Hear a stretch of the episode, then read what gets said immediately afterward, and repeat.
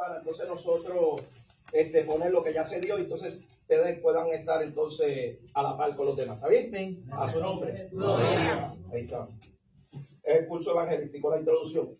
Eh, este, este curso en sí está hecho no para que usted, ¿verdad?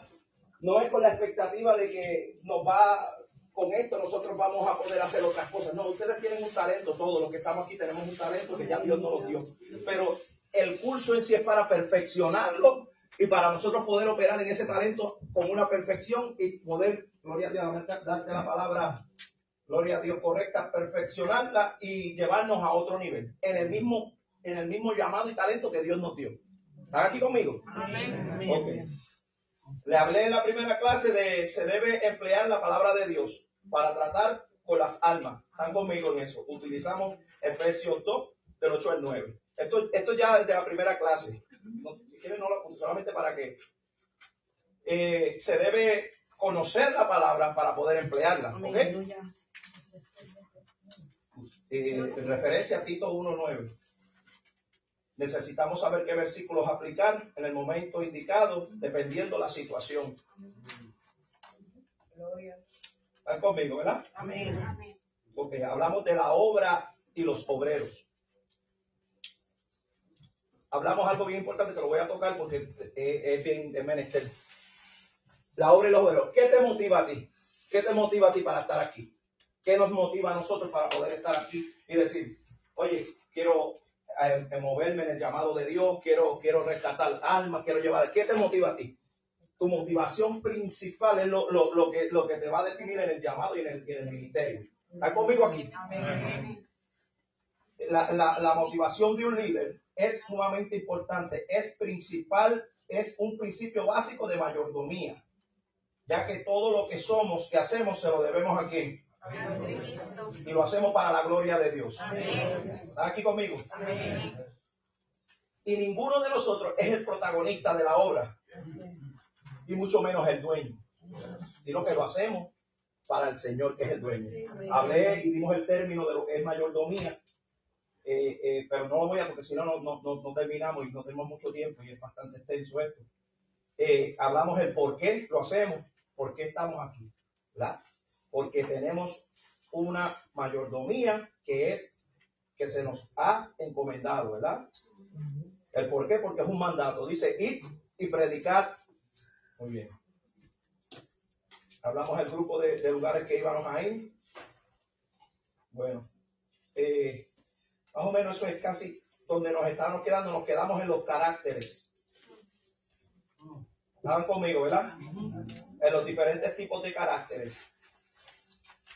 Voy a empezar desde el principio con los caracteres porque para todos estar a la par. Esto de los caracteres es, es importante, miren por qué. Es el conocer cómo funcionan los caracteres, nos ayuda a nuestra relación interpersonal y al ser más productivo al momento de emplear estrategias para ganar almas para Cristo. ¿Sí me estás entendiendo? Eh, nosotros debemos de conocer el carácter para poder nosotros saber qué estrategia yo voy a utilizar con la persona dependiendo su carácter. ¿Está conmigo? Amén. Entonces, pues, le voy a dar algunos tipos de caracteres. Gloria sea al Señor. Cuatro tipos de temperamentos, perdóname. Pero les voy a dar las definiciones nuevamente de lo que es temperamento. De lo que es temperamento. A poner temperamento, escribir esto. Temperamento. Eh, eh, sigan, escriban temperamento, esto no, esto que voy a decir ahora mismo. Porque ¿cómo vamos a trabajar con algo que no conocemos? ¿Cómo yo voy a trabajar personalmente con mi carácter si yo no lo conozco? Yo no sé lo que es. Yo solamente he, escuchado que me dicen, tú tienes un carácter así, tú, eres, tú, tienes un genio, esa es la palabra que utilizamos. Pero si no lo conocemos, ¿cómo vamos a trabajar con él? ¿Verdad? ¿Me entienden? Vamos a ver. Temperamento es la fuerza emocional de una persona. Hablamos y dijimos que el, el, temperamento es genético, o sea que nacemos con el temperamento. Eso los bebés tú los ves que algunos tú le quitas el biberón y, algunos o lloran, o otros se enfadan, o otros se quedan riéndose porque tienen un temperamento. ¿Qué es el carácter? Carácter. El carácter son las decisiones que tomamos. Es lo que nos permite controlar el temperamento. ¿Ya vieron qué diferencia lo que es el carácter y el temperamento? El temperamento es genético, pero el carácter es el que te permite a ti controlar ese temperamento. No sé si me están, no sé si me, si me siguen, están entendiendo. Que tenga duda, alce la mano sin miedo. Y vamos a hablar de cuatro grandes aspectos del temperamento. El sanguíneo, el colérico, el melancólico y el flemático. Yo había explicado lo que era el, el, el sanguíneo a la primera clase, pero vamos a, por eso quería empezar para entonces no, no perdernos y estar todo a la parte. Perdón, no, cuatro tipos. Cuatro tipos, sí. Sanguíneo, colérico, colérico, melancólico, y flemático. Falta uno. Sí. Flemático. Sanguíneo, colérico, melancólico y flemático. Okay. Estos son los cuatro grandes aspectos del temperamento. pero no, no, no, no se preocupen, el que, el que se quede, porque yo, yo verdaderamente, ustedes me están ayudando aquí, porque yo para dar clases, yo soy, yo soy muy, ¿qué van a ver para mi temperamento? Entonces, pues, pues, pero como quiero, vamos a tener el grupo y vamos a poner las cosas ahí. Pero si le da tiempo de escribirlo, Pero si no voy a este ritmo, al año que viene terminamos. Así que vamos a, ir, ayudarnos entre los dos, ¿verdad? Y lo hacemos, porque es para todos. Voy a dar la definición de, de gloria sea el Señor, de colérico, de sanguíneo, sorry, de sanguíneo. Sanguíneo. Escuche esto, un sanguíneo es una persona que se relaciona, una persona compasiva, es el temperamento más rápido que responde, pero más rápido, no, pero más rápido para calmarse. ¿Qué es eso? Es la persona que quizás se enoja rápido, pero rápido se reconcilia. Como una, exacto, bien rápido. Es la persona que, que, que actúa rápido y si lo hizo mal, rápido dice perdón. ¿Me, están entendiendo? Amén. Ok, esa es, eh, eh, estos son parte de, lo que es el, el sanguíneo.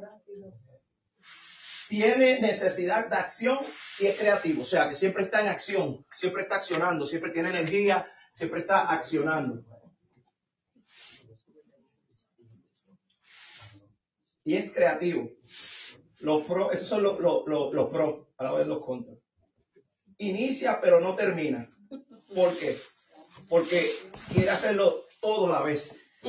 Es la persona que dice, ah, mira, yo, yo te voy a, yo te llevo el plato acá. Ah, también a ti, pastor. Pero entonces no me lleves ninguno de los dos platos. Porque quiero hacerlo todo, ¿ves? Tiene las buenas intenciones, pero la persona que es sanguínea trata de hacerlo todo y por eso no tiene resultado. ¿Están conmigo? Amén.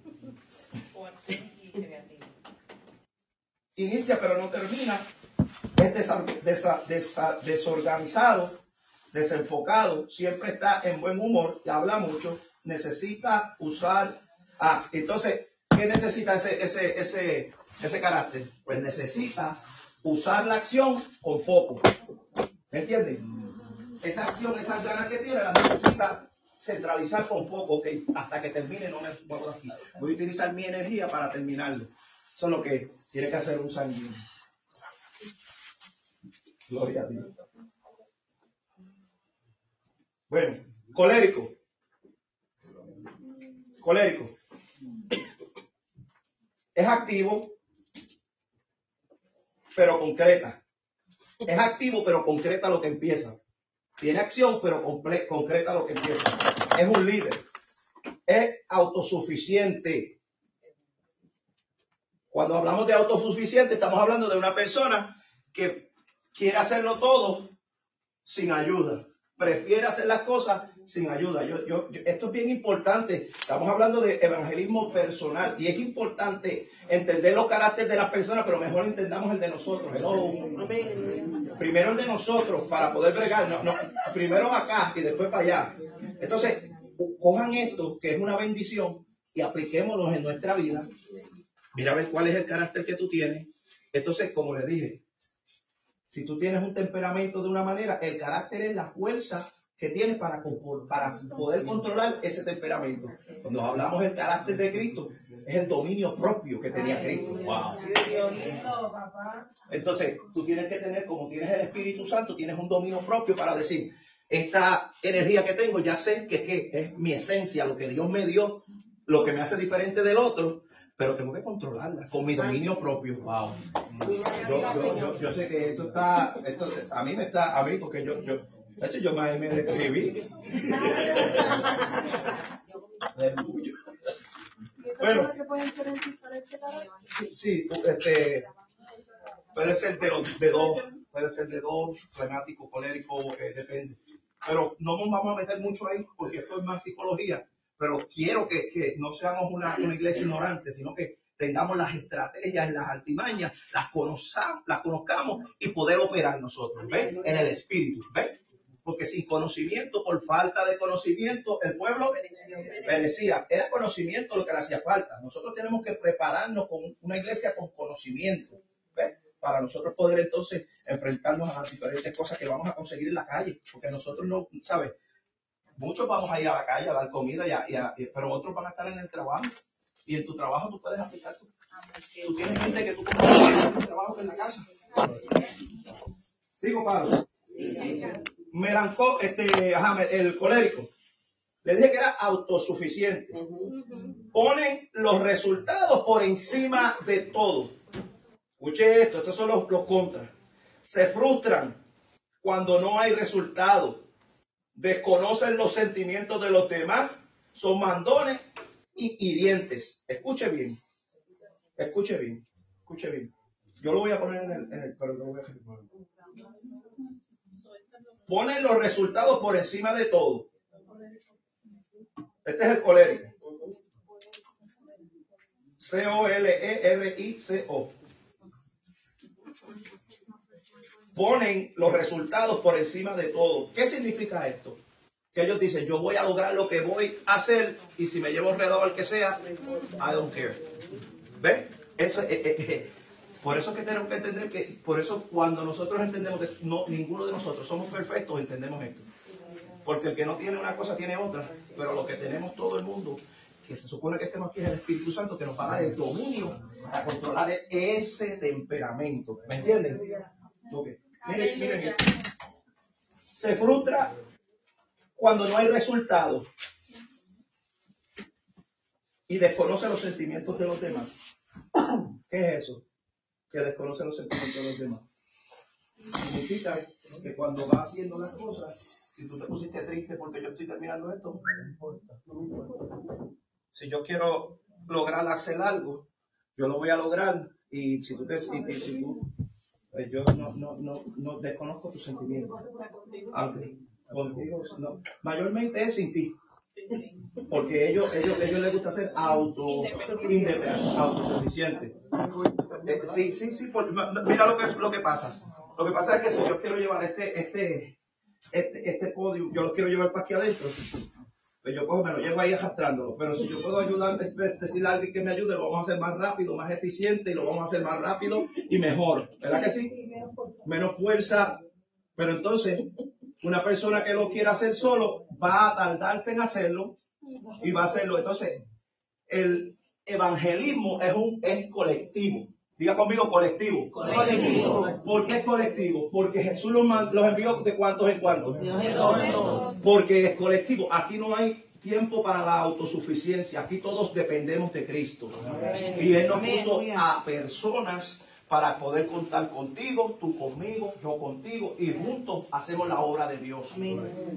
Pero tampoco podemos depender, como van a ver aquí, en uno de los caracteres, Simplemente que si aquel lo hace o no lo hace, yo no lo hago, no. Pero eso, eso, eso todavía no estamos por ahí. le hablé de que es hiriente, ¿verdad? Entonces, ¿cuál es, qué es lo que tiene que hacer una persona colérica? Tiene que usar la necesidad del, resultado, pero con los demás. ¿Me entiendes? Eso de querer los resultados es tremendo, pero que lo use con los demás. Eso es lo que tiene que hacer una persona colérica. Ahora, vamos para el melancólico. Y si estamos así, yo creo que vamos a poder llegar a donde yo quiero llegar, porque luego de esto vamos para el segundo capítulo, pero hay algo fuera del libro que no le dije a un nuevo. El libro yo lo utilizo como inspiración. Me inspira, me inspiré en el libro, pero las cosas que yo le estoy dando son cosas que Dios me da. Me están siguiendo, hay cosas, muchas cosas que van a notar que no van a estar en el libro, pero son cosas que Dios me dio. ¿Ves? Pero nos dejamos inspirar por el libro para llevar una base.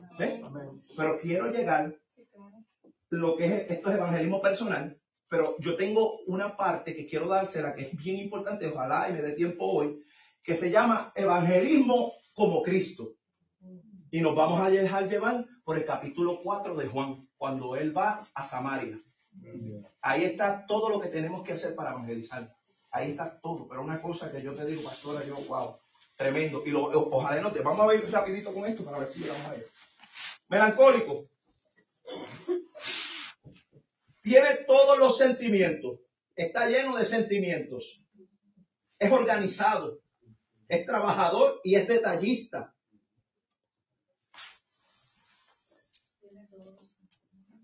Está lleno de sentimientos, es organizado, es trabajador y es detallista. Este es el melancólico. ¿Cuáles son, cuáles son los lo, lo, contra de él? Pues se activa por sentimiento, esto es lo que yo estaba diciendo. Como tiene todos los sentimientos, él no hace nada, él, se levanta, hoy, se levanta, y el día está nublado y dice, ay, qué feo, no voy a trabajar. ¿Me, me, me? O en otra ocasión se levanta y el día está soleado. Hoy sí que es el día. ¡Ay, qué bueno! ¿Ves?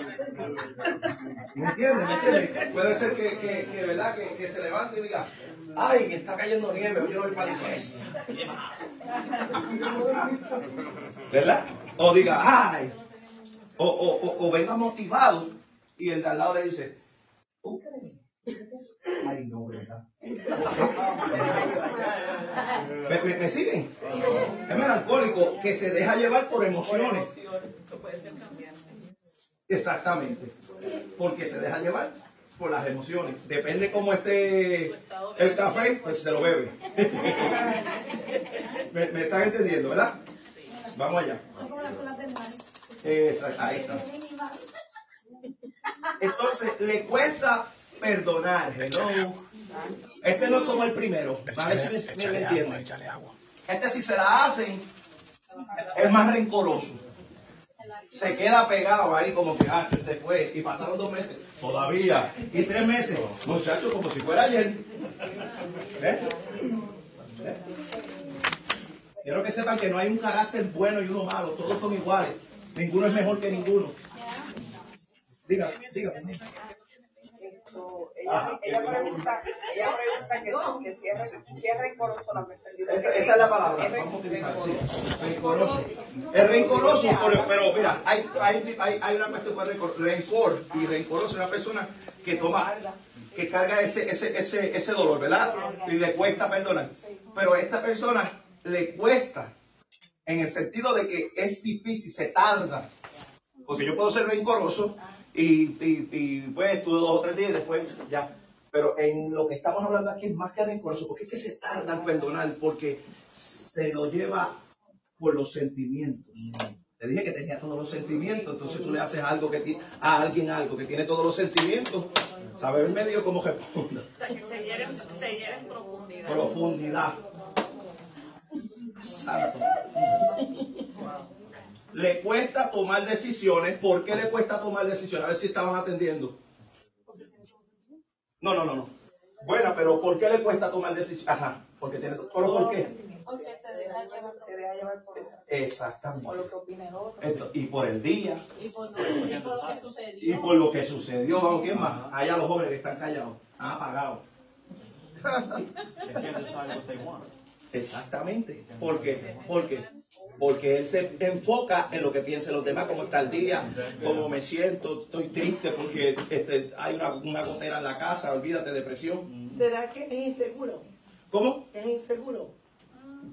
Se podría decir, pero no, no es en inseguridad, sino en dejarse llevar, en, eh, eh, como quien dice, eh, te parqueaste acá, eh, eh, y, y si yo estaba contigo en el carro, tú, tú, tú ibas a parquearte para allá, pero yo te digo, ay, ¿tú crees que? Y ahí tú paras y dices, sí, sí, es verdad, ¿a dónde me pongo? Espérate. No, mejor lo dejo allá, ¿ves? No, no, no, no.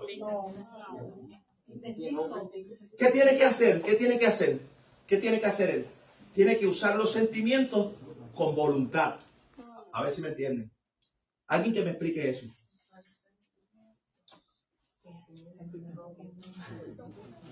Usar los sentimientos pero con voluntad. Usar esos sentimientos con voluntad significa que no te vas a dejar llevar de ellos, sino que tú los vas a controlar. Los sentimientos son buenos. Si te dijeron que son malos, los sentimientos son de Dios, Dios te los puso. Pero tú no puedes dejar que los sentimientos te controlen a ti. Tú tienes que controlar los sentimientos. ¿Cuántos están conmigo? Yo, yo, eh, se supone que yo sienta amor por mi, por mi esposa. Pero no por eso uno va a hacer cosas en contra de, de Dios. O sea, yo tengo que controlar mis sentimientos. Eh, ¿Me están conmigo? No sé lo que dijiste, pues, pero...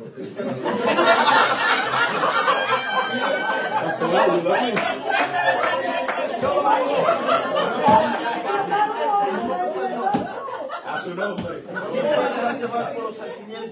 Vamos en eso. Flemático, flemático. El último, para pa, pa irnos para allá, a otro. Alaba lo que vive. Tiene mucha flema. Tiene mucha flema. El, el temperamento flemático, ¿lo tienen? Enflemado.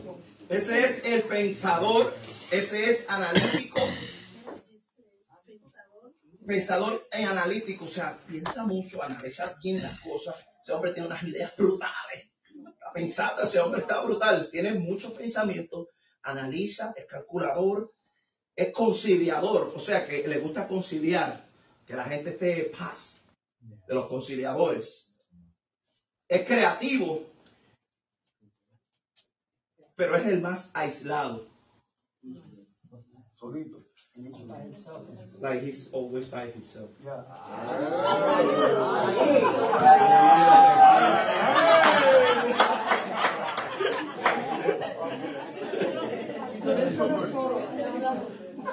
Esa palabra. ¿Cuál es lo, lo, lo contra? Falta de acción. No le gusta sentir. Desinteresado y dormilón. Sí, falta de acción. ¿Qué, ¿Qué es falta de acción? ¿Por qué falta de acción? No lo hace. Tiene- puede ser que tenga la idea y tenga el pensamiento, pero No no, lo, acciona. no acciona, no lo llega a hacer. Eso es. Es que como tiene tanto, él este es una persona que tiene unas ideas brutales. Y él tiene la manera de resolver las cosas muchas veces más eficiente que otras personas.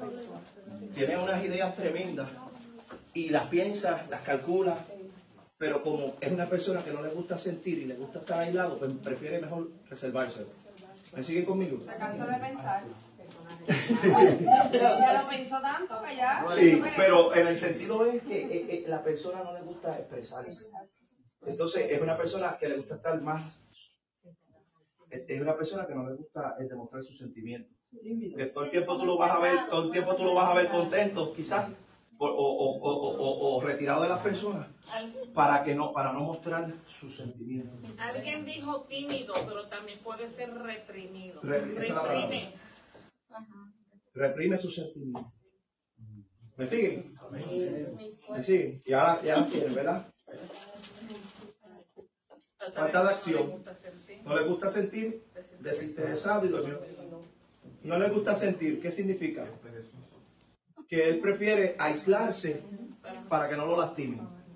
Esto, esto ocurre mucho con personas, dime, mamá, Una pregunta, también tú puedes tener una de verdad y otra tú puedes lograrla haberla tenido por cosas que te han pasado. Es, es- eso, para eso voy ahora, a eso voy ahora. Porque esto es un La temperamento. reaccionó, le gusta sentir desinteresado y no Esto es un temperamento que, que hay personas que piensan que no nacieron como que no lo tenían, pero por una experiencia de la vida se han aislado. Se han aislado para entonces no ser lastimados. Alguien que me entienda. Que prefieren um, no volver a tener amistades porque las amistades que tuvieron la- los lastimaron. dicen, "No, no, yo no quiero- yo no quiero compartir con esa gente". Pero ¿qué te pasa? Es que no, no me gusta y en verdad que no quiere mostrar sus sentimientos, ¿me entiendes? Porque ya tuvo un trauma, pero, pero, lo que estamos hablando de aquí es casi lo mismo, pero son personas que son así, porque quizás no pasaron por esa experiencia, pero tienen miedo a tener la experiencia. ¿Me estás entendiendo? Ok, a su nombre. ¿Qué tiene que hacer?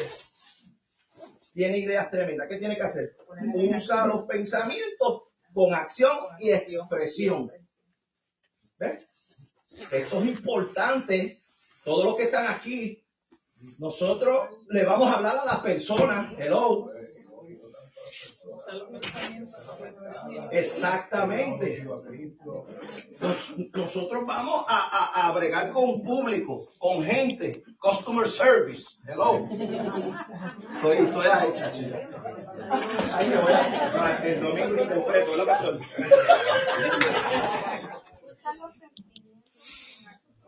Con acción y expresión.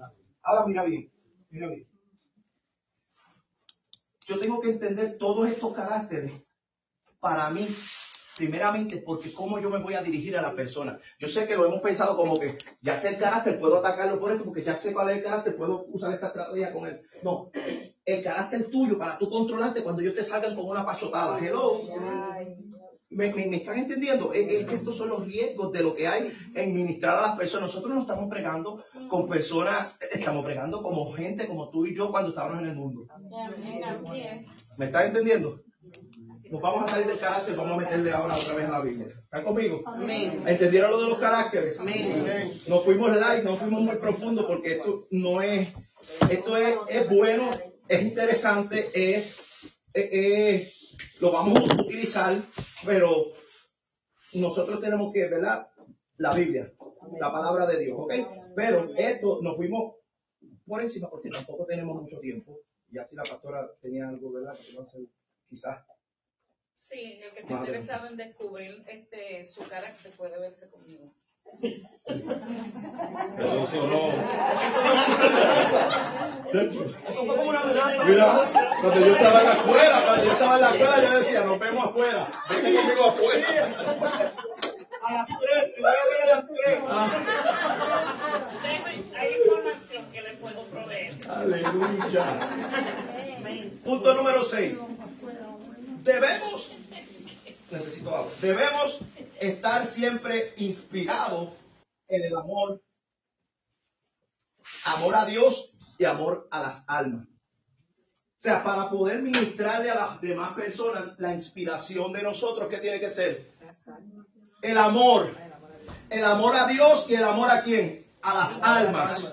Lo voy a decir de nuevo porque esto es lo más importante para poder ministrar y poder nosotros ser efectivos en alcanzar vidas para Cristo, tenemos que operar en qué? En Él y en el amor a Dios y en el amor Romanos 13, dos. escriban solamente el versículo, no lo escriban todo porque a y hay mucha Biblia. Romanos 13 lo dice, y si tuviera toda la profecía y entendiese todos los misterios y toda la ciencia, y si tuviera toda la fe y, to- y de tal manera que trasladase los montes y no tengo amor, nada soy.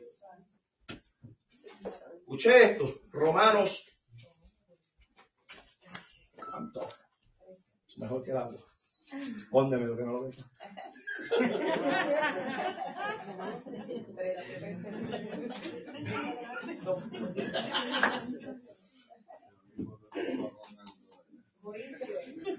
Romanos 13.2, tre- este, Romanos 13.2, ¿verdad?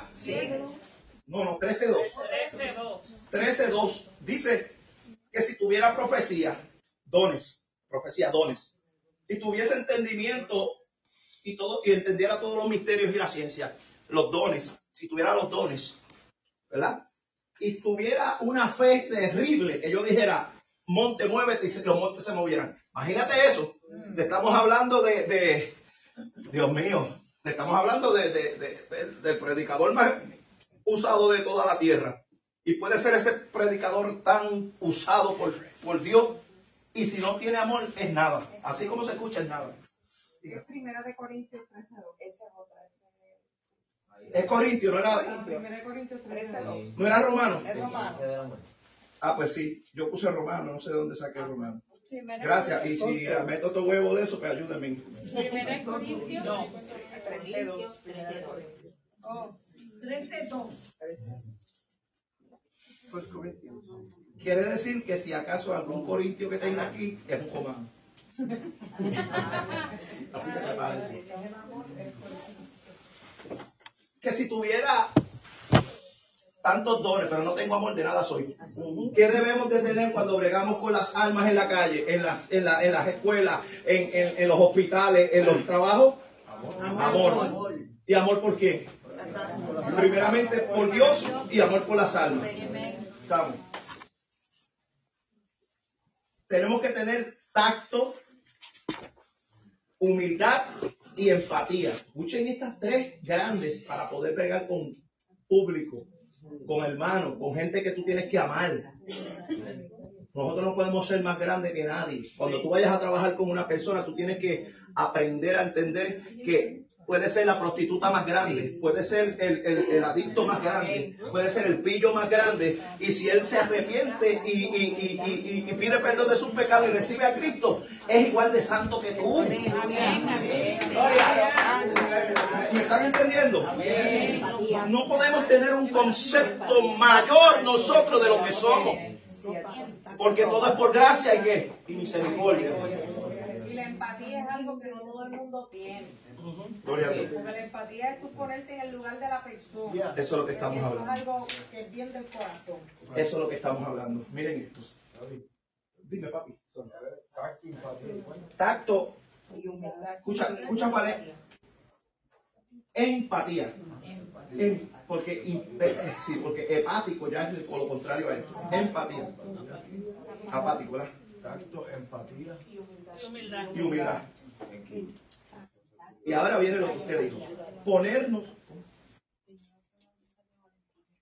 También. Ponernos en su lugar. Cristo se puso en el lugar nuestro. ¿Cómo se lo explico? ¿Cómo Cristo se puso en el lugar? Cristo siendo Dios, se negó y ¿qué se hizo? Y de hombre se hizo. Vamos, ustedes saben Biblia. Siervo. Y de siervo obedeció hasta qué? Y muerte de cruz. Él no simplemente se hizo como nosotros, sino que se hizo más bajo que nosotros. Agarró las maldiciones de nosotros que el Padre tuvo que hacer. No puedo mirarte, por eso el grito desesperante que dice, Padre, ¿por qué? Porque cuando tenía el pecado, Dios no mira el pecado. Dios es santo. Tuvo que hacerle en este momento. Por ti, por mí y por el que está afuera. Yo siento la gloria de Dios. Por el que está afuera. Cuando tú vayas a hablarle a una persona, tú tienes que decirle, muchachos, si yo sé, si papá lo hizo por mí, y tienes que amarlo. Ese amor tiene que haber en nosotros. Nosotros no podemos estar. Hoy me voy a poner la capa de evangelismo, de evangelista y voy para la calle. Mañana me paso por lado y ay, no, esto es una manera de vivir una manera de vivir. Que tú cuando estés, cuando vayas a cualquier sitio, tengas la conciencia de que Cristo te salvó y que tienes que hacer un trabajo para Él de agradecimiento. ¿Cuántos hay agradecidos aquí? El agradecido es así. El agradecido dice, "No, yo necesito hacer ¿Está bien? ¿Su nombre? Gloria. Dándole la gloria a Dios por todo y en Todo. todo. Primera de Corintios 10:31. Esperamos que sea Corintio. 10:31. Primera de Corintios 10:31. Para, para lo que estamos hablando ahora. Ahora mismo, sí. Por tanto, ya sea que coman o beban o que hagan otra cosa, hágalo todo para la gloria de Dios. Eso dijo Pablito. Pablito dijo, ya sea que coman o beban o cualquier cosa que hagan, ¿para quién lo tienen que hacer? Para Dios, para la gloria de Dios. Ahora le voy a dar un dato de por ciento. Esto me lo dio Dios a mí. No está en el libro. El 90% de lo que el Padre recompensa no es la obra que hace, sino la actitud con la que la hace. No sé si me están, yo no sé si hay alguien que me está entendiendo. en esto. El 90% de lo que Dios va a recompensarte de las cosas que nosotros hagamos es con el corazón que lo hagamos. Es bueno accionar, pero si lo vas a hacer de mala gana, no hagas nada. Y es eso. es la gracia y el favor de Dios. Pero el amor, el amor que es fruto del Espíritu, los frutos hacen falta para, para, para poder hablar de una vida. Sí, por los frutos Por lo tanto, hace falta ese amor, Oh, eso es, esa es- pasión. lo dice, sin amor nada somos. Sin amor nada somos. Dice que sobre todo es el amor. Mira, de los frutos, como quiera, sobre todo es el amor. El amor. Pero estamos aquí hablando del corazón que tenemos cuando accionamos. Es importante lo que ustedes hicieron. Que vinieron aquí hoy y dijeron, yo voy a servirle a Dios, al pastor. Dijeron a Dios. Entonces le sirven al pastor primeramente aman a Dios, se comprometen con Dios, pues si te comprometes con el hombre, el hombre hace cualquier cosita y te frustraste, te da de todo, este muchacho, ¿qué no te da? Te pones flemático, melancólico, colérico. A su nombre. O sea, tenemos que comprometernos con Dios. El 90% de las cosas que tú estás haciendo depende de la actitud de tu corazón. Depende de, de- de cómo tú empezaste a hacerlo. Tú puedes estar aquí y si tú viniste por- para que el pastor te viera, sabes tú qué por ciento tienes de, de- de recompensa. Tú puedes ir a las calles y repartir comida, hacer, este, ir a los hospitales a, a, a bregar con los enfermos. Tú puedes ir a los, a los, a donde vamos también con los de los viejitos, los homes, bregar con los viejitos. Y si tú lo estás haciendo para ganar posición, dime qué por ciento tienes. Ajá. Sí, sí. ¿Me, me entiendes? ¿Me entiendes? Sin que su izquierda no sepa lo que hace su derecha. Gloria a Dios. Escuche, y esto es, esto eh, ahí no me quiero salir, pero le voy a hablar un poco de esto. Tiene que haber un balance. No, no se crean que porque ustedes se graben haciendo las cosas está mal. No, no, no, no, no, no. Porque tú sabes que si no hubiera, a- a- en el tiempo que se, que se hizo la Biblia, no había cámara. Pero había un Mateo, había un Juan que estaban. Vos paro. Ellos estaban, ellos estaban redactando lo que pasaba. ¿Ves? Ellos estaban escribiendo y ellos estaban. ¿Me siguen o no me siguen? Pero nosotros no podemos exponernos como si, bendito, como le dije, la obra no se trata de nosotros. Esto es Cristo. ¿Me entiendes? Es como nosotros transmitimos lo- lo- los live aquí. Es por, ese, por esa parte es que me quiero ir para que entiendan. ¿Por qué se transmiten? Porque hay vidas que se, que se, que se, que se meten ahí y, se, y dicen, wow. Y hay gente que se motivan. ¿Tú te crees que si yo estoy en la calle y alguien me ve, una persona con hambre de Dios, dice, wow, ¿cuántas veces se nos han pegado? Señora, este, ¿cuántas mañanas hacen esto? ¿Dónde están? ¿cuántas iglesias se nos han unido? Porque estamos dando un ejemplo. Nosotros tenemos que dar un ejemplo, sin ser todo. Lo que está en extremo está fuera de control. Nada puede salirse de los extremos. ¿Me entienden? A su nombre. Marcos. Bueno, ahora vamos para el punto 7, pero sí vamos para Marcos. Si un alma no acepta al Señor después que se haya dicho y hecho todo lo posible, no se debe desanimar. Escuche bien, no, no, se, no, se- no se desanime. Y, y, y también nosotros aquí, para poder tener amor entre nosotros, nosotros tenemos que entender No nos cita de co- Sí, la voy a dar mal porque me voy a meter por ahí. Ok. Para poder tener amor, mira, para poder operar unánimes, como en el día de Pentecostés, lo primero que tenemos que entender es que todos tenemos desacuerdos. Yo voy a tener un desacuerdo con usted, tú conmigo, tú conmigo, tú conmigo, tú conmigo, pero tenemos que saber cómo sobrellevarnos. ¿Ve? No, yo no puedo estar en un desacuerdo, porque yo tengo un desacuerdo con ella, yo no le voy a hablar más nada, ya yo no quiero saber de ella. Ah, porque no, ah, chacho, yo no quiero saber. No, ella no me trajo un vaso de agua. No, tenemos desacuerdos, pero tenemos que nosotros ponernos en acuerdo. ¿Cómo se logra eso? Comunicándonos. Comunicándonos. Es como en los matrimonios. ¿Me entienden?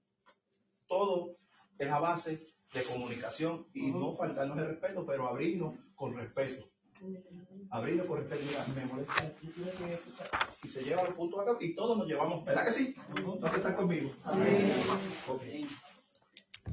Si un alma no acepta al Señor, no se ponga triste. Usted hizo todo, no se ponga triste. ¿Qué dice Marcos 4, 26 al 29? Dice 24, 26 al 29. Marcos 4, 26 al 29. Dice así. Decía además, así es el reino de Dios, como cuando un hombre echa semilla en donde? En la tierra. Y duerme y se levanta de noche y de día y la semilla brota y crece sin que él sepa cómo. Porque de suyo lleva fruto la tierra. Primero hierba, luego espiga, después grano lleno de espiga, y cuando el fruto está maduro, enseguida se mete la hoz, porque la ciega ha llegado. ¿Qué es la hoz? La hoz es como lo que ustedes han visto, la, la supuesta muerte esa que, que trae, una cosa así como una hacha así, como una asada, pero es filosa. Ellos usaban la hoz y cogían el fruto. ¿Ven? ¿Está conmigo? Dice que todo va a ser un proceso.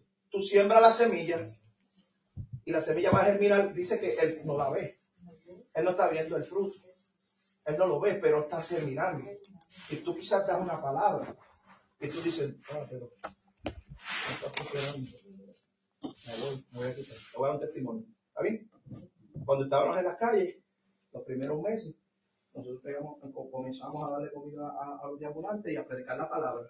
Me costó, no me gustaba predicar, no, no me, no, me abochornaba. Yo traía la bocina, la dejaba dentro del casco y me escondía así, y daba la comida y me iba. Después me comencé a soltarme, comencé a predicar y, y, y comencé a hacer la obra de Dios y veía que venía mucha gente, comían y se iban. Y yo predicaba y ya no había nadie. Y, y yo hacía el llamado y no había nadie. Meses tras meses, meses tras meses. Llegó el momento que le dije a mi esposa, hoy, la última vez que lo hago, así. No lo voy a hacer más nada, porque lo que estamos alimentando a, a- a los, a los hombres y ellos se quedan como si nada, siguen metiéndose drogas, están por ahí, yo no quiero hacer esto. Yo tenía una legión adentro, yo estaba ya, en la mente ya Satanás había tomado lugar, yo no quería hacer esto, ya yo estaba por vencido, dije, no lo vuelvo a hacer. Pero dije, lo voy a hacer. Leí, hice el llamado, este, dimos comida, vinieron un par de gente. Hice el llamado, terminé de predicar, mira mi esposa, le dice, nadie, nadie vino, recogiendo las cosas. Y cuando vengo, un joven viene corriendo de allá, corriendo, corriendo, corriendo, corriendo. Me dice, gracias. Y yo, ¿qué pasó? Llorando, mexicano, de la edad de mis hijos. Me rompió el corazón. ¿Qué pasó?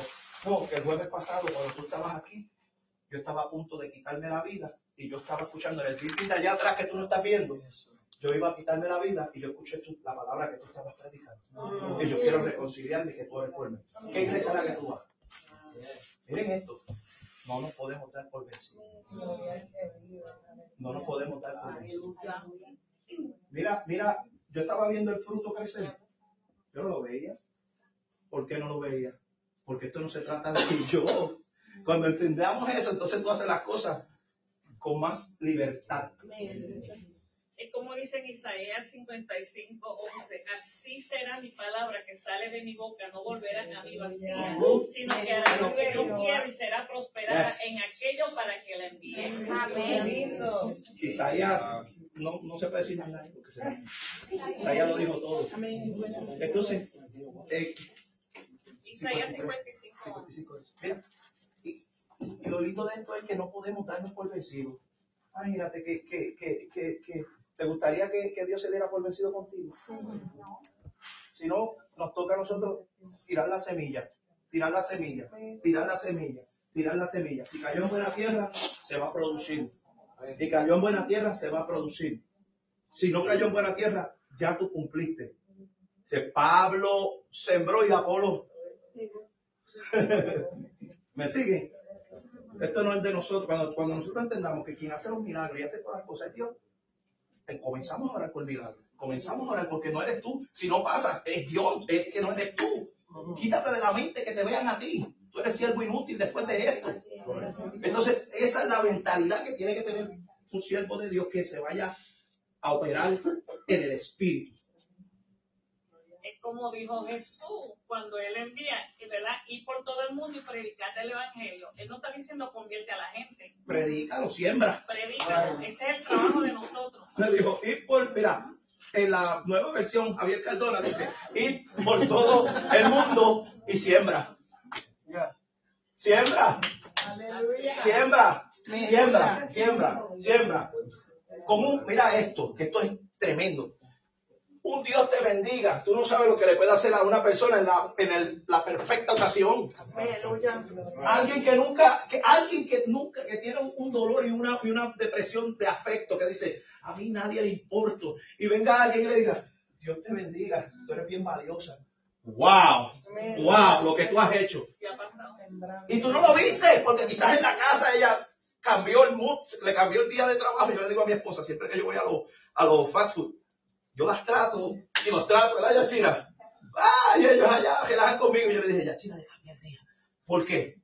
Porque muchas veces están en un trabajo que quizás no quieren hacer. Porque a veces decimos, si no quieres trabajar, si no te gusta trabajar ahí, pues no trabajes ahí, pero ¿y si es la necesidad?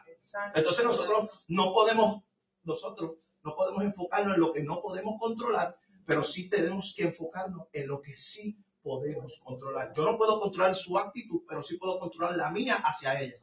Alguien conmigo. Vamos, ¿estamos bien hasta ahí?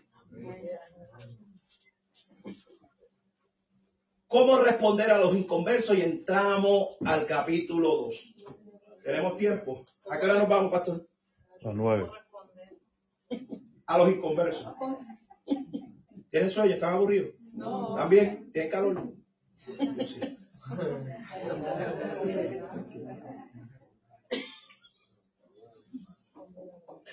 ¿Tiene qué?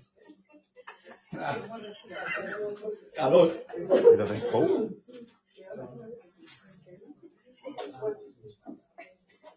Ay, santidad.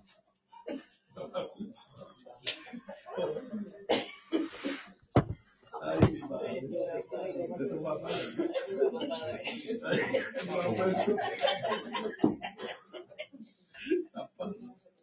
Estamos. Estamos. ¿Cómo responder a los inconversos? Vamos a hablar de salvación. Quiero que sepan y es tremendo y me voy, a, y me voy a meter en la salvación porque muchas veces nosotros al confesar a Cristo simplemente lo mencionamos pero no tenemos el concepto de lo que es la salvación. Entonces no podemos, no podemos ser ignorantes. Lo estoy diciendo por falta de- de- de conocimiento, de entendimiento, perecía ese pueblo de Israel porque no tenían el conocimiento. Nosotros, yo soy salvo. ¿Por qué tú eres salvo? Ah, porque dije Jesús.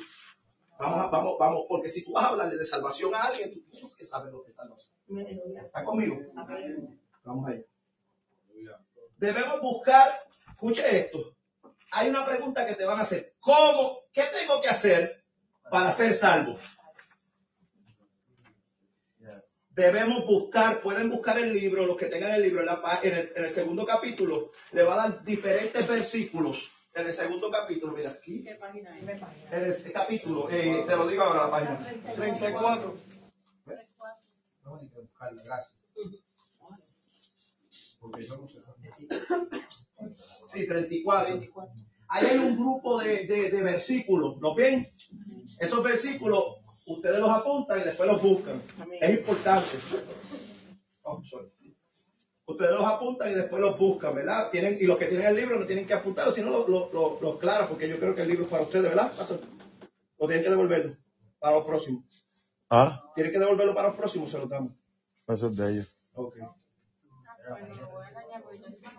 Ahí, métele, métele en highlight. lo que. Mira, yo te lo presto. ¿Quién quiere? ¿Quién necesita uno? Ustedes son privilegiados que lo tienen de gratis. El próximo grupo tiene que pagarlo. Sí. Oh, si quiere que prestarse. Mami, ¿tú quieres? No, tú bien.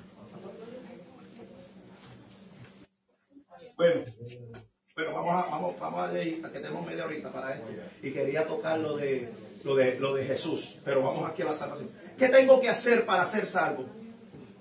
Debemos buscar claridad y simplicidad al contestar, al contestarle esta pregunta, no un abru- abrumador peso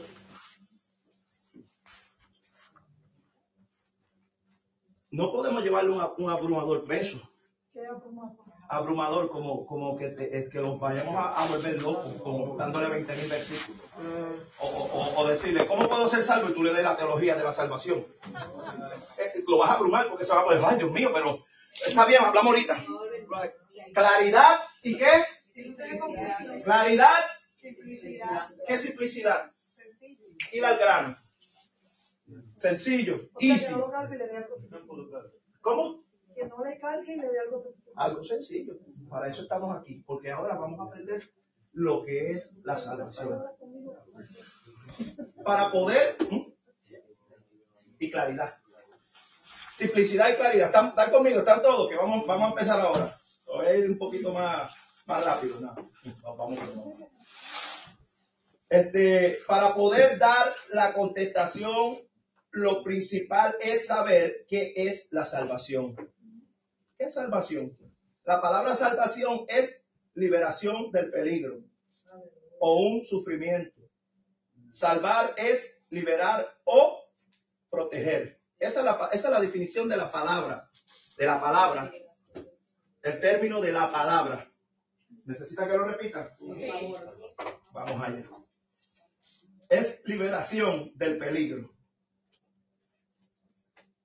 o de un sufrimiento. Salvar es liberar o proteger. ¿Me estás entendiendo? ¿Tú entiendes? La salvación, esa es la palabra, el significado de la palabra. Tú la puedes utilizar. En la, en la Biblia se utiliza. Sí. O de sufrimiento. En la Biblia se utiliza muchas veces, muchas veces, en unos términos. Se utiliza muchas veces, en un- algunas veces refiriéndose como algo temporal, como la liberación física, como la liberación de Pablo de la cárcel, lo vemos en Filipenses 1.9. ¿Ve? No lo tienen que copiar, solamente quiero que esto lo copien en su corazón, porque ya ustedes todos aquí son salvos, ¿verdad? Levanta la mano el que es salvo. Amén. Eso está bueno. Miren esto. Y casi siempre se refiere a un término de liberación espiritual. ¿De qué nos salva? Miren las preguntas, pueden copiar las preguntas. Y los versículos lo que van a hacer es que los copian y después los buscan. ¿Están conmigo? No quiero que se vuelvan locos teniendo, porque después ustedes casi ni las van a leer, sino que, que mejor me atiendan a mí. ¿Está bien? Y si tengo que repetirse el otro día, se lo repito, pero mejor atiendan a mí, a mí para que, para que me, me siguen. Miren esto. ¿De qué nos salvó? ¿De qué? De la ira. Esto es el juicio de Dios al pecado. Al pecado. Miren, miren lo que dice Romanos 5, 9 al 10. ¿Está ready? Pues mucho más, estando ya justificado en su sangre, por el, por el, por él seremos salvos de la ira. Porque si siendo enemigos fuimos reconciliados, seremos salvos por su vida. ¿Lo tienen? ¿Romanos qué? Romanos 5, 9 al 10. Ahora, el pecado nos ha separado de Dios y la consecuencia es que la muerte. Vamos a Romanos 6, 23. Dígalo ahí. Porque la paga del pecado es muerte, mas la dádiva de Dios es vida eterna en Jesús nuestro Señor. Romanos 6, 23. Esta es la salvación bíblica, porque hay muchas salvaciones es este, fuera de contexto. Esto es una salvación bíblica. Separado. El pecado nos ha separado de Dios y la consecuencia es muerte. En cuanto todos pecamos, fuimos destituidos de la gloria de Dios. Ahora vamos acá. Ahí, ahí está David. La salvación bíblica se refiere, la salvación bíblica se refiere, a, presten atención, la salvación bíblica se refiere a nuestra liberación de las consecuencias del pecado y por tanto implica la remisión del pecado. Esa es la salvación bíblica. Y entonces, ¿quién realiza esa salvación? ¿Quién la realiza? Solo Dios puede quitar el pecado y librarnos del castigo del pecado. Busque, segundo, no, no, apunte, perdóname. Segunda de Timoteo 1.9. Le lo dije que esto es pura Biblia ahora. Timoteo, segunda, Timoteo 1.9. Quien nos llamó, quien nos salvó, quien nos salvó y llamó con llamamiento santo, no conforme a nuestras obras, sino según el propósito suyo y la gracia que nos fue dada en Cristo Jesús antes de los tiempos de los siglos. Escuche eso, antes de los tiempos de los siglos. Es que esto, esto es tan... Vamos a seguir. Tito 3, 5 dice, nos salvó no por obra de justicia que nosotros hubiéramos hecho, o sea, no hay nada que hagamos para merecérnosla, es un favor. Fue por gracia. Favor y merecido. ¿Qué es gracia? Los jóvenes, ¿qué es gracia? ¿Qué gracia?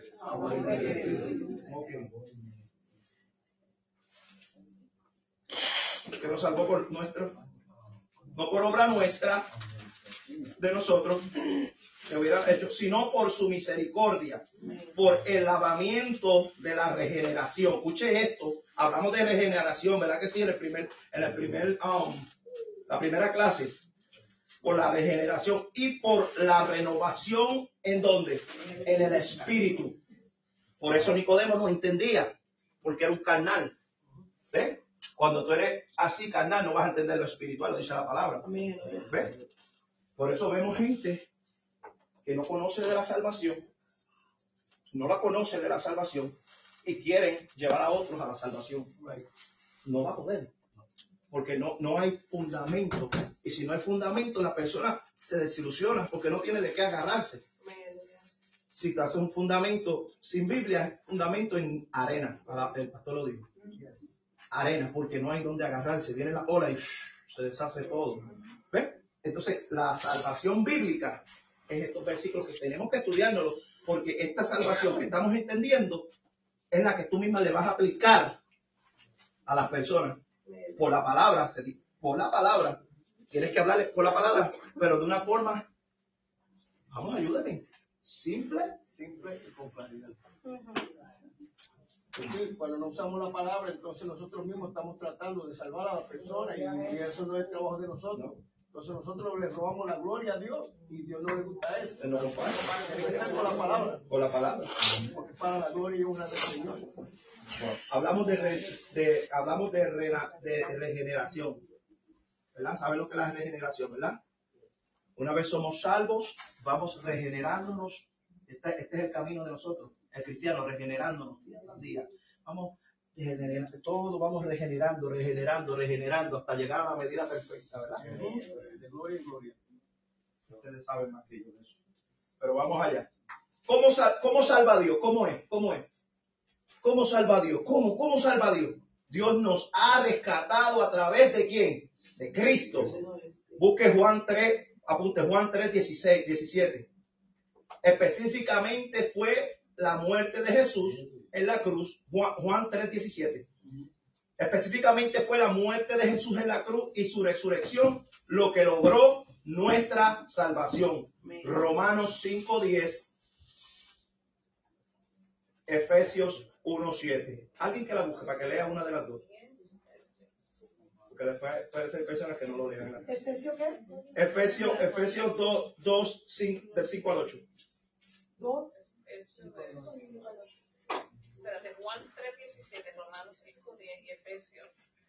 1, eh, eh, Efesios 1, 7. Y después ese también.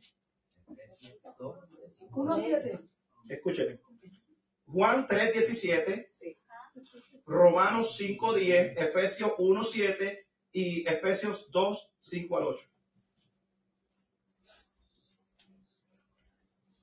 Las escrituras son claras en lo que la salvación es el inmerecido regalo de Dios. Se lo dije que era un favor, ¿verdad? Y en Efesios 2, 5 al 8 lo dice, que solo está disponible a través de la fe en quién? En Cristo. Y ahora vamos a entender dos palabras claves de lo que es que nos conllevan a la salvación. Lo van a, lo van a entender y si quieren vayan buscándolo desde ahora, porque voy a mandar a ti que lo, que lo busque, que busque Juan Juan 1.12, en lo que yo sigo acá con lo de la salvación. 1.12. ¿Cómo ser salvo? Ya les dije, ¿cómo, la manera de ser salvo es por medio de qué? De Cristo. Es la única manera. ¿Cómo recibimos la salvación? ¿Somos salvos por la fe? Esto, ¿por qué somos salvos? Primero debemos de oír el Evangelio, las buenas nuevas sobre la muerte y la resurrección de Cristo. Efesios 1.13. Después debemos creer. ¿Escucharon eso? Creer. Confiado totalmente en el Señor Jesucristo. Romanos 1.16. Esto incluye el arrepentimiento, un cambio de mentalidad acerca del pecado y de Cristo. Hechos 3.19. Y el confesar el nombre del Señor. Del Señor. Romanos 10 del 9 al 10. Arrepentimiento, cambio de mentalidad acerca del pecado y de Cristo. Hechos 3, 19. Romanos 10, 9 al 10. Estamos, estamos. También que estamos ya aprendiendo. Romanos 10, 9 al 10. Yo tengo unos versículos aquí, vamos a hacer algo dinámico, ya no tenemos mucho tiempo. Pero Ivano eh, quería ponerlo, ¿verdad?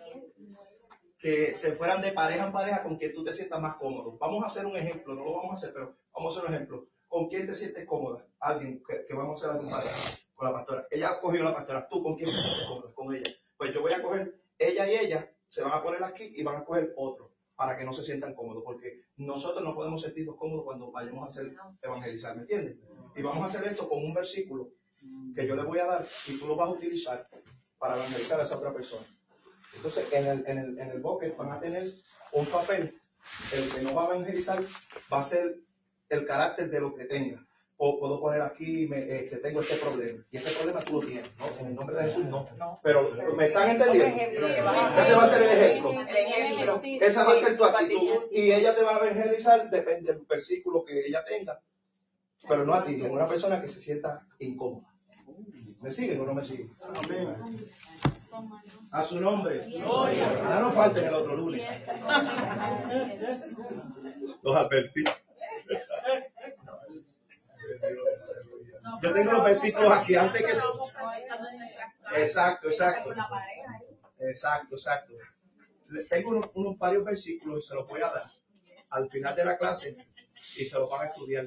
Recuerden lo que le dije al principio, que tiene que saber la palabra y tienes que saber dónde está el versículo de la palabra.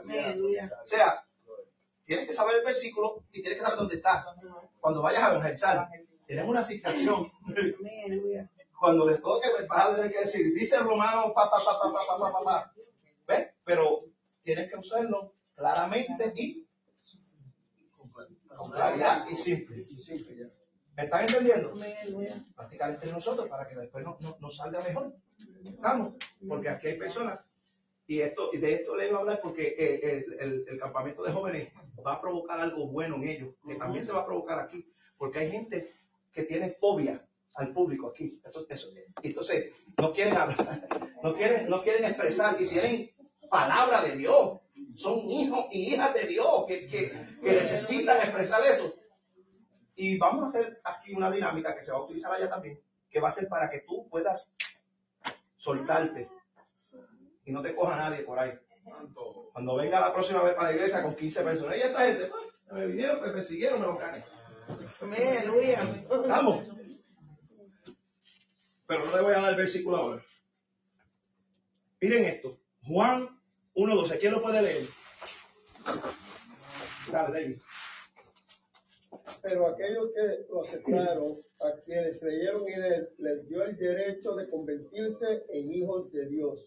Amén. ¿Lo tienen en inglés? ¿Tú tienes en inglés?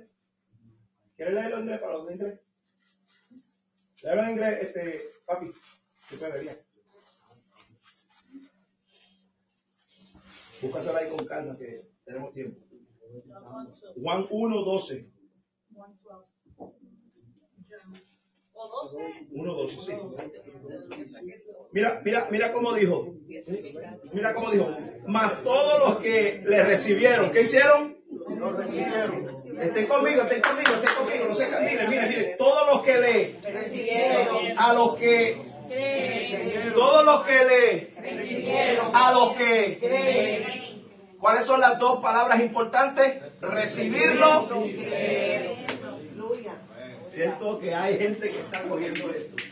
Lo importante de esto es recibirlo y creerlo. ¿Cómo voy a recibir algo que no creo? ¿Quién, quién de ustedes recibe a alguien en la casa que no conoce? Dale, álceme la mano.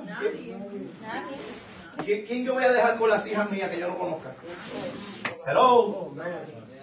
¿Quién? ¿Por qué tenemos que conocerlo? ¿Por qué entiendes ahora que el Evangelio se tiene que hablar para que las personas puedan conocer y entonces puedan creer? ¿Me siguen? ¿Por qué tú te crees que las prédicas siempre son primero y los llamados después? Porque sin fe. Entonces nosotros necesitamos escuchar para poder creer. Y cuando creas tú lo. Cuando crees tú lo. ¿Ya están conmigo? Que tú tienes, que tú, ¿cuál es la asignación tuya con esos que están perdiéndose? Que ellos, lo primero, que ellos, no, no. Pues entonces mañana voy a mandar un extraño para tu casa y tienes que meterse. No, ya dijeron que creía primero.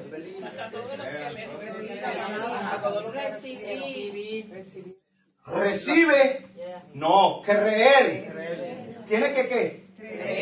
¿Cómo va a creer? ¿Cuál es tu asignación? ¿Aplicar qué? Para que pueda creer. No en mí, en el que murió y resucitó y lo voy a salvar. Entonces tú vas a trabajar, tú vas a trabajar con un inconverso y decirle, mira, eh, dice Jesús, dice Dios, dice la palabra, dice el Espíritu, le da conocimiento, y el conocimiento lo va a hacer que tenga fe porque la, la fe viene por el qué. Pues entonces para que él crea necesita fe y para tener fe necesita palabra. Entonces Juan te está diciendo, yo necesito que tú, ¿qué? Creas y recibas. Y te hace hijo de Dios. Léemelo de nuevo, vamos a leerlo de nuevo, voy a leer yo. Mas todos los que le recibieron, a los que creyeron en él, le dio en su nombre, le dio la potestad de ser hechos. Hechos. ¿Lo digo no lo digo? Mencionar su nombre solamente no es recibir. No. Estás equivocado. Si te ah, padre.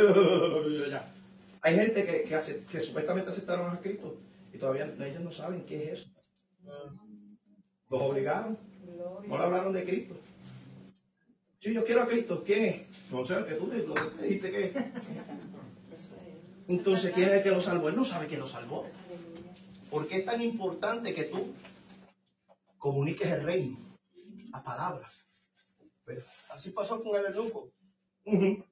Tuvieron que explicarle las escrituras. Él quería de Cristo, pero no tenía conocimiento. Él, él leyó las escrituras, pero no tenía conocimiento. Vino Felipe y le dijo, ve acá, yo te voy a dar conocimiento, lo que yo sé.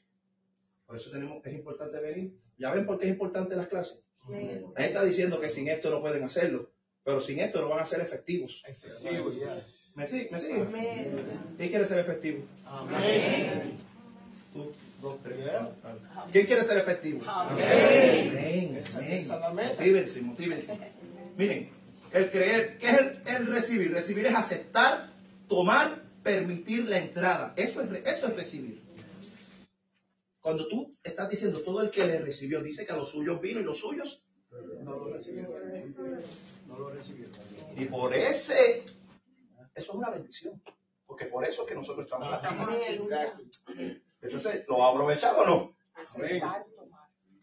Aceptar es, ah, este, recibir es aceptar, tomar y permitir entrar. Mencionar su nombre no es, mira, no todos son hijos. Le voy a dar algo profundo para que lo escriban o, o en, el corazón no lo escriban, pero no tiempo. Miren esto, yo lo voy a poner en el chat. Vamos a chat, pastor. Yo voy a poner todo esto en el chat. Miren esto. No todos son hijos. Él va a hacer un- el pastor va a hacer algo chévere. El padre nunca pierde su derecho de propiedad y él lo reclama aún en los que están perdidos. Escuche bien, el padre nunca pierde el, derecho de propiedad.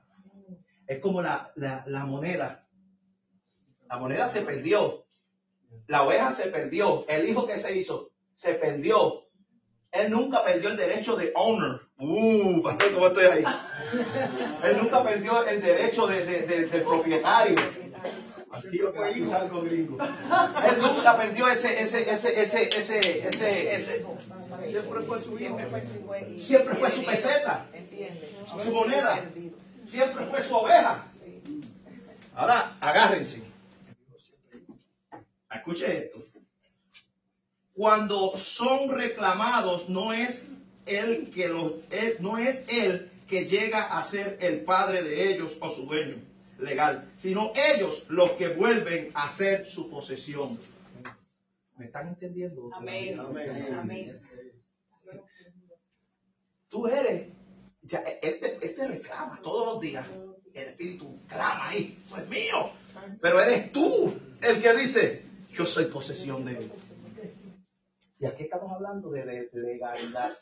Y, y es un tema que, que quizás más adelante nos metemos en lo que es la guerra espiritual y de la legalidad. Pero tenemos que entender a quién nosotros le estamos delegando nuestra legalidad. Él, nosotros somos propiedad de él todo el tiempo hasta que tú le quitas la legalidad. Él es justo, como es un Dios justo. ¿Están conmigo? Amén. Como es un Dios justo, no puede hacer trampa. Dile, él no hace trampa, dilo.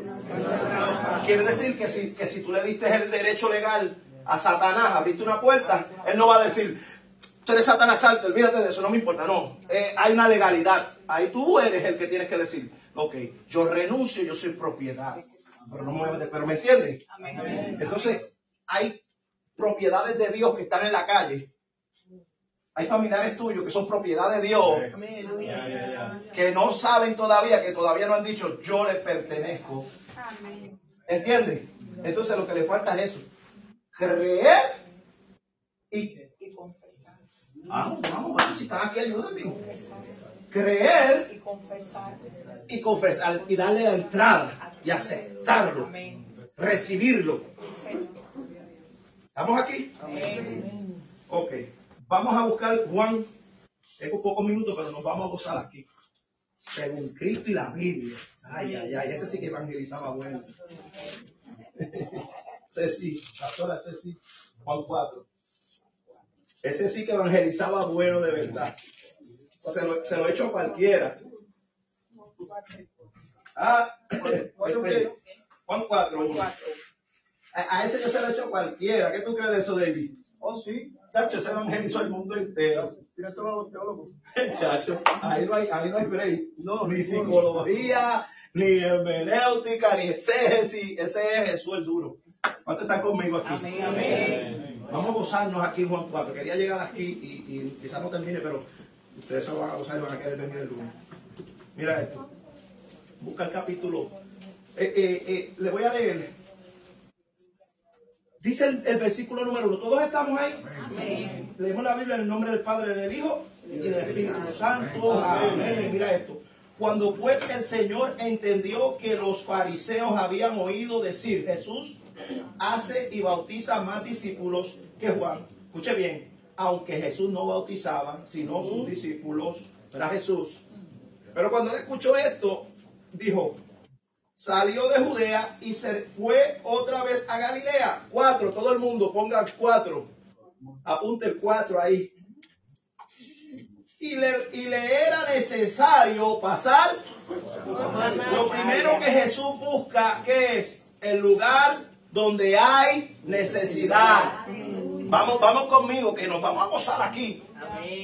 Él buscó el lugar donde había que. Necesidad. Dijo, me es. Necesario. Ahora pónganos la mente en, en, en, en evangelismo. En Jesús, piensa. ¿Qué Jesús dijo? Espérate, hay necesidad. Tú vas a buscar el lugar con necesidad. ¿Entiendes?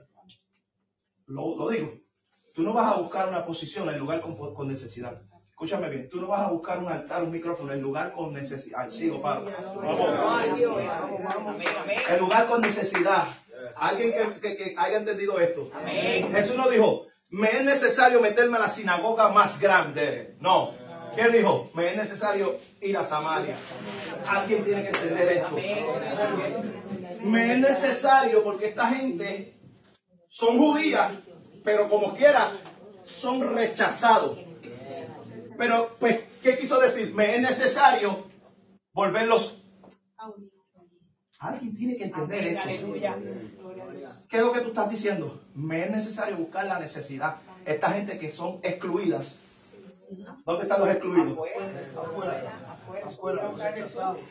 Subir a buscar a Jesús. Tan que rico. Amén. Me es necesario, dígalo, me es necesario. Es necesario. Me es necesario buscar la necesidad. Me es necesario, Pastor, Cristo. Me es necesario buscar la necesidad. Ya, Me es necesario buscar la necesidad. No buscar posición, no buscar este, exposición, buscar la necesidad. Siento la gloria de Dios. ¿Me entienden o no me entienden? Amén. Yo no quiero ser visto por los hombres, yo quiero ser visto por Dios. ¿Qué hizo Jesús? Dijo, me voy a ir, de ahí me voy a quedar solo. Vean, se quedó solo, ni los discípulos lo estaban viendo lo que él estaba haciendo. No estaba buscando espectadores, sino estaba buscando almas. ¿Me siguen o no me siguen? ¿Me siguen o no me siguen? Amén. ¿Cuántos están comprometidos a buscar el lugar de necesidad? Tú sabes que el lugar de necesidad no simplemente es debajo de un puente. Tú sabes que en tu casa también es un lugar de necesidad. Tú sabes que quizás en la visitita que tú le das a los abuelitos tuyos, ahí es un lugar de necesidad. Tú sabes, tú sabes que cuando tú haces así por tu casa, ahí está curado del, del- del trabajo. O la primera puerta que tú ves es la de quién? La del vecino. Correcto. No, no, me voy ya. Por favor. Diga, diga, el lugar de necesidad. ¿Qué dice el versículo 6? Un valiente que lo lea. Y estaba allí el pozo de Jacob, entonces Jesús, cansado del camino, se sentó así junto al pozo y era como la hora sexta. ¿Qué es lo segundo que hizo Jesús? Buscó el lugar estratégico. Vamos, vamos. ¿Por qué, ¿Por qué el lugar estratégico? Porque ahí van a buscar agua. Era un lugar frecuentado. Un lugar donde él sabía que podía. Nosotros cuando, mira, eh, Jesús es el duro, se lo estoy diciendo. Ah, yo, yo cuando, cuando me metí en eso, pastora, yo dije, muchachos, aquí no hay exposito, es Jesús. Ah, mira lo que hizo, mire lo que hizo. Él le dijo a todo el mundo, me es necesario, para que yo un día leyera y dijera, oh, buscó la necesidad. Gracias, Padre. Para que busque la necesidad, cabezón, ¿eh? ¿Me entiendes? Me es necesario. Ahora dice, y se fue al pozo. ¿Por qué al pozo? Pues a cierta hora la gente venía, sacaba su agua, tenían que, ustedes saben que todo el transcurso de la Biblia dice de los pozos que se abrían para los animales, que si, es necesario, ¿qué es necesario para vivir? ¿Qué es necesario para vivir? ¿Qué hizo Jesús? Buscó el lugar estratégico. Ahora vamos a hablar del lugar estratégico. En tu comunidad. En la iglesia, aquí donde estamos. ¿Cuál es el lugar estratégico donde nosotros podemos entender que vamos a ser más efectivos? ¿Me están entendiendo? En tu casa, ¿cuál es el lugar más efectivo? Ah, ah, ah.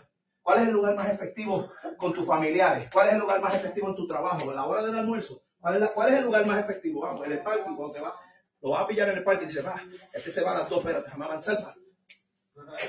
Para pillarlo en el pozo, en el parking. ¡Eh! ¿Cómo estás, sierva? Todo bien, Dios te bendiga.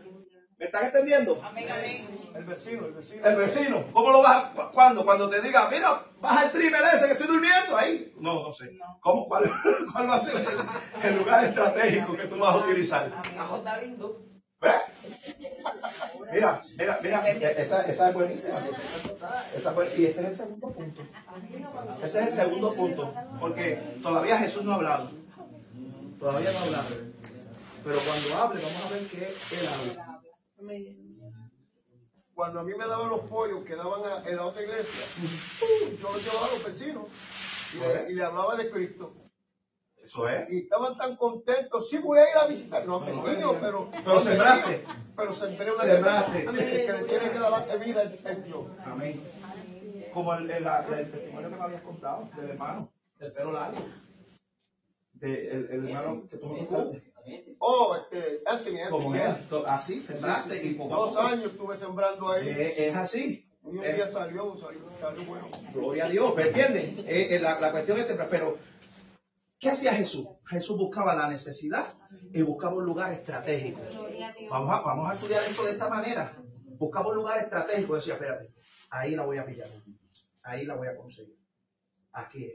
¿Qué hizo después? ¿Cómo se comunicó con ella? Vamos al versículo 7.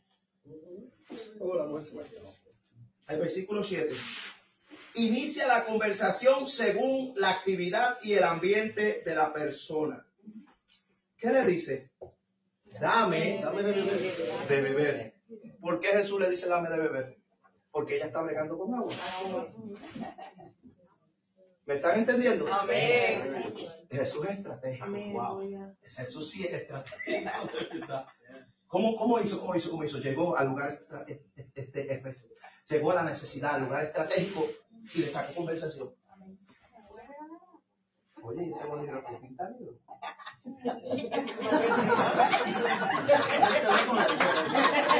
¿Sí o no? Sí. Quiero decir algo muy rápido. Cada vez que yo cojo un Uber que me deja aquí, yo le digo al final, mira, esa iglesia donde yo voy. ¿Tú crees? Yo siempre le pregunto, ¿tú crees en, en Jesús? Me dicen, "Pues aquí yo vengo, aquí hay fuego.